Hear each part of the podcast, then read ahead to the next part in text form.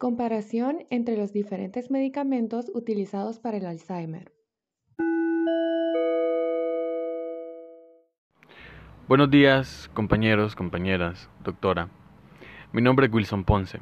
Nosotros somos un grupo de estudiantes del cuarto año de medicina de la Universidad Nacional Autónoma de Honduras, que actualmente cursamos la clase de farmacología 1 y el día de hoy tenemos la oportunidad de hablarles sobre lo que es el artículo de la mejora de la neurotransmisión purinérgica por galantamina y otros inhibidores de la acetilcolinesterasa en los conductos deferentes de la rata. Para comenzar a discutir el estudio, vamos a hacer una pequeña introducción del tema, sabiendo que uno de los principales agentes terapéuticos utilizados para tratar pacientes con Alzheimer vendría siendo lo que son los inhibidores de la acetilcolinesterasa. Vamos a saber de la misma forma que se han incorporado gradualmente la tacrina, la rivistagmina, el donepecilo y la galantamina, que estos van a actuar retrasando lo que es la degradación de la acetilcolina liberada en las hendiduras sinápticas y de esta forma van a reforzar la neurotransmisión colinérgica. Van a ser eficaces cuando la enfermedad es leve a moderada y vendría siendo el donepecilo uno de los más potentes y la galantamina el menos potente. Según el estudio, se han encontrado diferencias sustanciales al comparar las potencias relativas de estos agentes como antagonistas enzimáticos en ensayos clínicos para probar sus beneficios sobre la cognición y el comportamiento en el paciente y actividades de la vida diaria. Hay una idea de que además de inhibir la acetilcolinesterasa, estos compuestos podrían tener otros efectos. Por ejemplo, la rivistagmina puede además inhibir la pseudocolinesterasa, muy eficaz en los pacientes con Alzheimer. Es por eso que es necesario un estudio comparativo de la tacrina, la ribastigmina, el donepecil, la galantamina y la fisostigmina en una sinapsis bien definida como la de los conductos deferentes de la rata. No hay indicios que sugieran que los efectos son menores para los pacientes con demencia severa. La mayoría de personas deja el tratamiento, lo cual a veces hace complejo el estudio. Buen día. Mi nombre es Raquel y a continuación hablaremos de los materiales y métodos utilizados en la realización del estudio. En la realización de esta investigación se hicieron diferentes procedimientos con la ayuda de materiales y equipos específicos. Para la preparación se sacrificaron ratas y se extrajeron sus conductos deferentes. La porción prostática se suspendió entre dos electrodos de platino paralelos en un baño de órganos de 10 mililitros a 30 grados centígrados. Luego fue estimulado con pulsos de 60 voltios, 1 milisegundo de duración y 0.2 Hz. Y las sacudidas se midieron mediante transductores FT302. Para las contracciones inducidas se seleccionaron parámetros de estimulación del campo eléctrico. Así, las estimulaciones de contracción permanecieron con una amplitud similar durante al menos dos horas. 15 minutos después se agregó una dosis de galantamina, seguido del lavado del baño de órganos. Como el propósito es estudiar la acción de la galantamina y otras sustancias, se estudiaron los efectos de estos fármacos sobre la facilitación de las contracciones inducidas por la acetilcolina y se utilizó cariptotoxina, bloqueadora de canales de potasio activada, y 4-aminopiridina, bloqueadora de canales de potasio. Finalmente, se estudiaron los efectos de la galantamina y los bloqueadores de los canales de potasio sobre la facilitación inducida por una dosis única de nicotina. En otro grupo, se estudiaron los efectos de la galantamina sobre las contracciones provocadas por ATP. Para investigar los efectos inhibidores de la galantamina sobre la acetilcolinesterasa, se midió la actividad de esta enzima mediante un método fotométrico, en donde se estimaba por el aumento del color amarillo producido por la acetiltiocolina cuando reacciona con el ditiobisnitrobenzoato. Las drogas y químicos utilizados fueron galantamina, rivaestigmina, tacrina, donepecil, fisostigmina, nicotina, acetilcolina, mecamilamina, adenosina 5-B-trifosfato, acetiltiocolina, ditiobisnitrobenzoato, suramina, apamina, caribdotoxina y 4-aminopiridina. Las curvas de concentración-respuesta se obtuvieron expresando las potenciaciones inducidas por cada dosis como porcentaje de contracciones en relación con las contracciones iniciales obtenidas en ausencia de fármacos. Se realizaron pruebas y análisis de varianza ANOVA para determinar la significación estadística de los parámetros evaluados.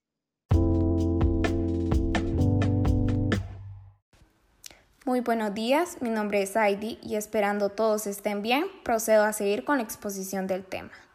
Luego de los métodos y materiales utilizados en el experimento, es hora de analizar los resultados de este.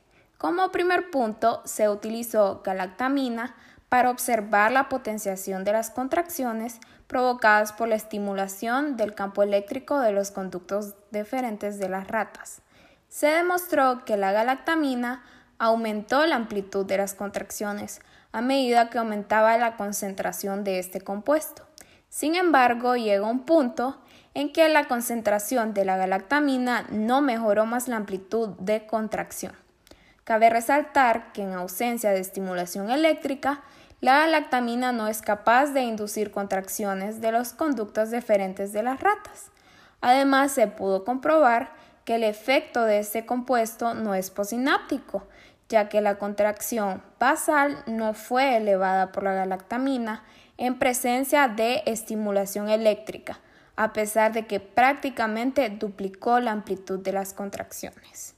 Se utilizó el antagonista del receptor nicotínico, mecamilamina, el cual redujo drásticamente la potenciación por galactamina en aproximadamente un 80% por lo que podemos asegurar que los efectos de esta involucran receptores nicotínicos.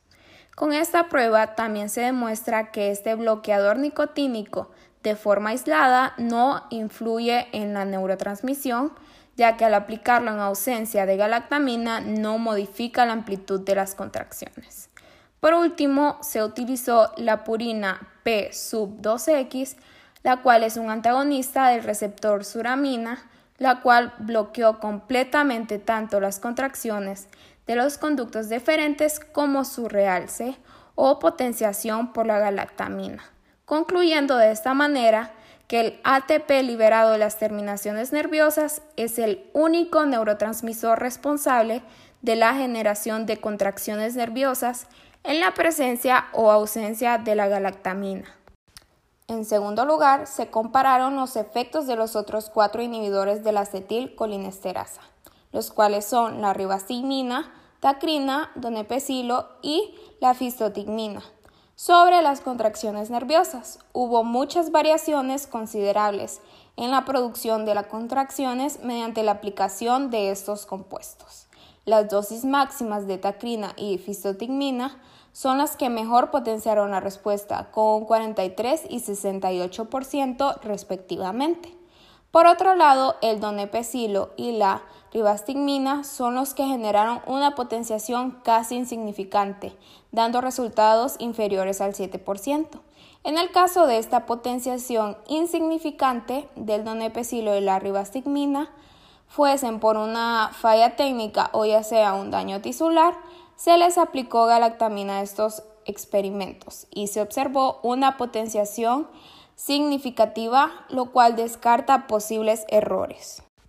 A continuación se mencionan los resultados de la mejora de las respuestas de contracción provocadas por los bloqueadores de la galactamina y los canales de potasio en una ausencia y presencia de nicotina. Para este experimento se utilizaron tres componentes.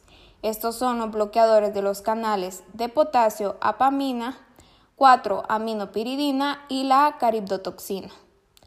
Se logró comprobar que la mayor potenciación de las contracciones de los conductos deferentes fue inducida por el bloqueo de los canales de potasio, que estos fueron activados por calcio de alta conductancia a través de la caribdotoxina.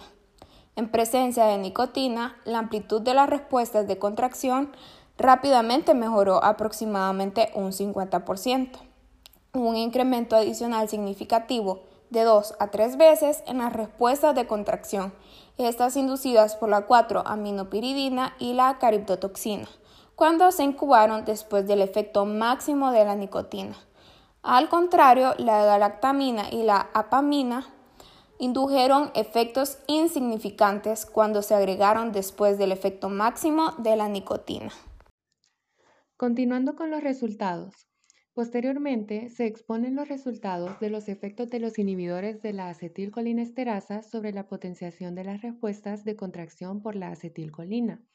De manera similar a la nicotina, la acetilcolina también aumentó la amplitud de las respuestas de contracción de los conductos deferentes inducidas por la estimulación eléctrica.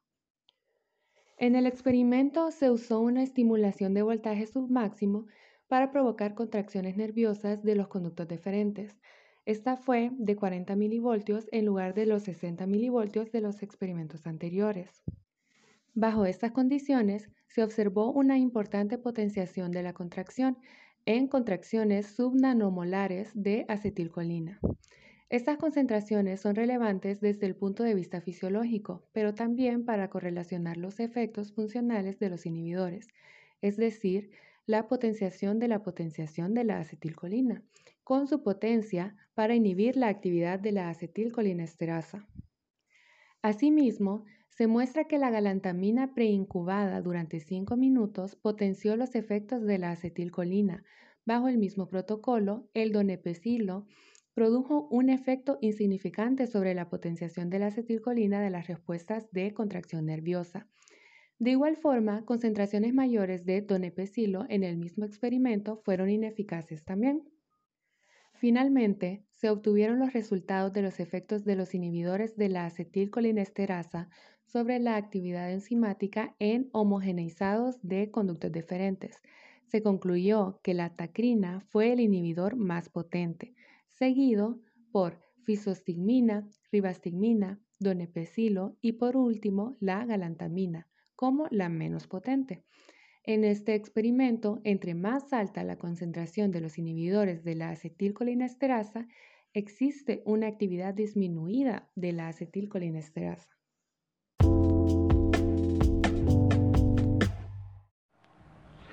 Ahora vamos a proceder a hablar un poco sobre la discusión realizada de la investigación. El conducto deferente de la rata es un modelo excelente para el estudio de los componentes noradrenérgicos y purinérgicos de la cotransmisión simpática por lo que se decidió estudiar los efectos de la galantamina sobre la transmisión purinérgica.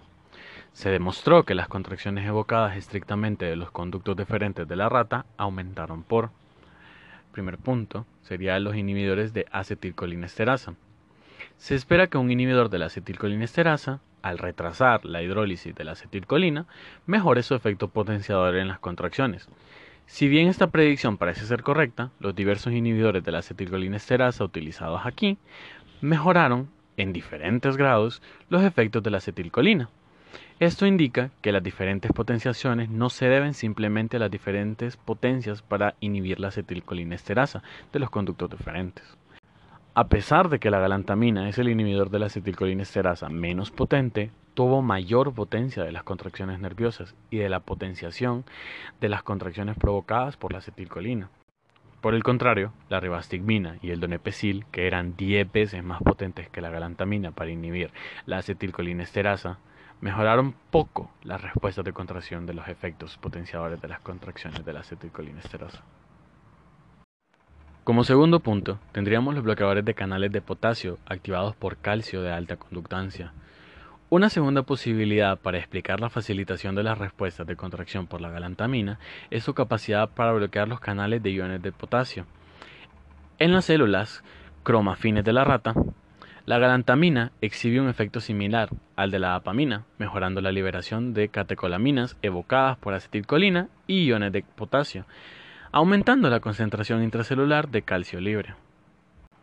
En el estudio se demostró que más de un tipo de canales de potasio funcionales está presente en los conductos deferentes. Se observó que la apamina en concentraciones de 0,1 micras bloquea completamente las corrientes mediadas por el canal de potasio, activados por el catión de calcio, de pequeña conductancia con células cromafines.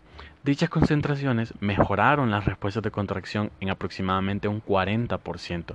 De hecho, la galantamina aumentó dichas respuestas cuando se añadió a la apamina, lo que sugiere que el efecto de la galantamina no estaba directamente relacionado con el bloqueo de la pequeña conductancia del canal de potasio activado por el catión de calcio.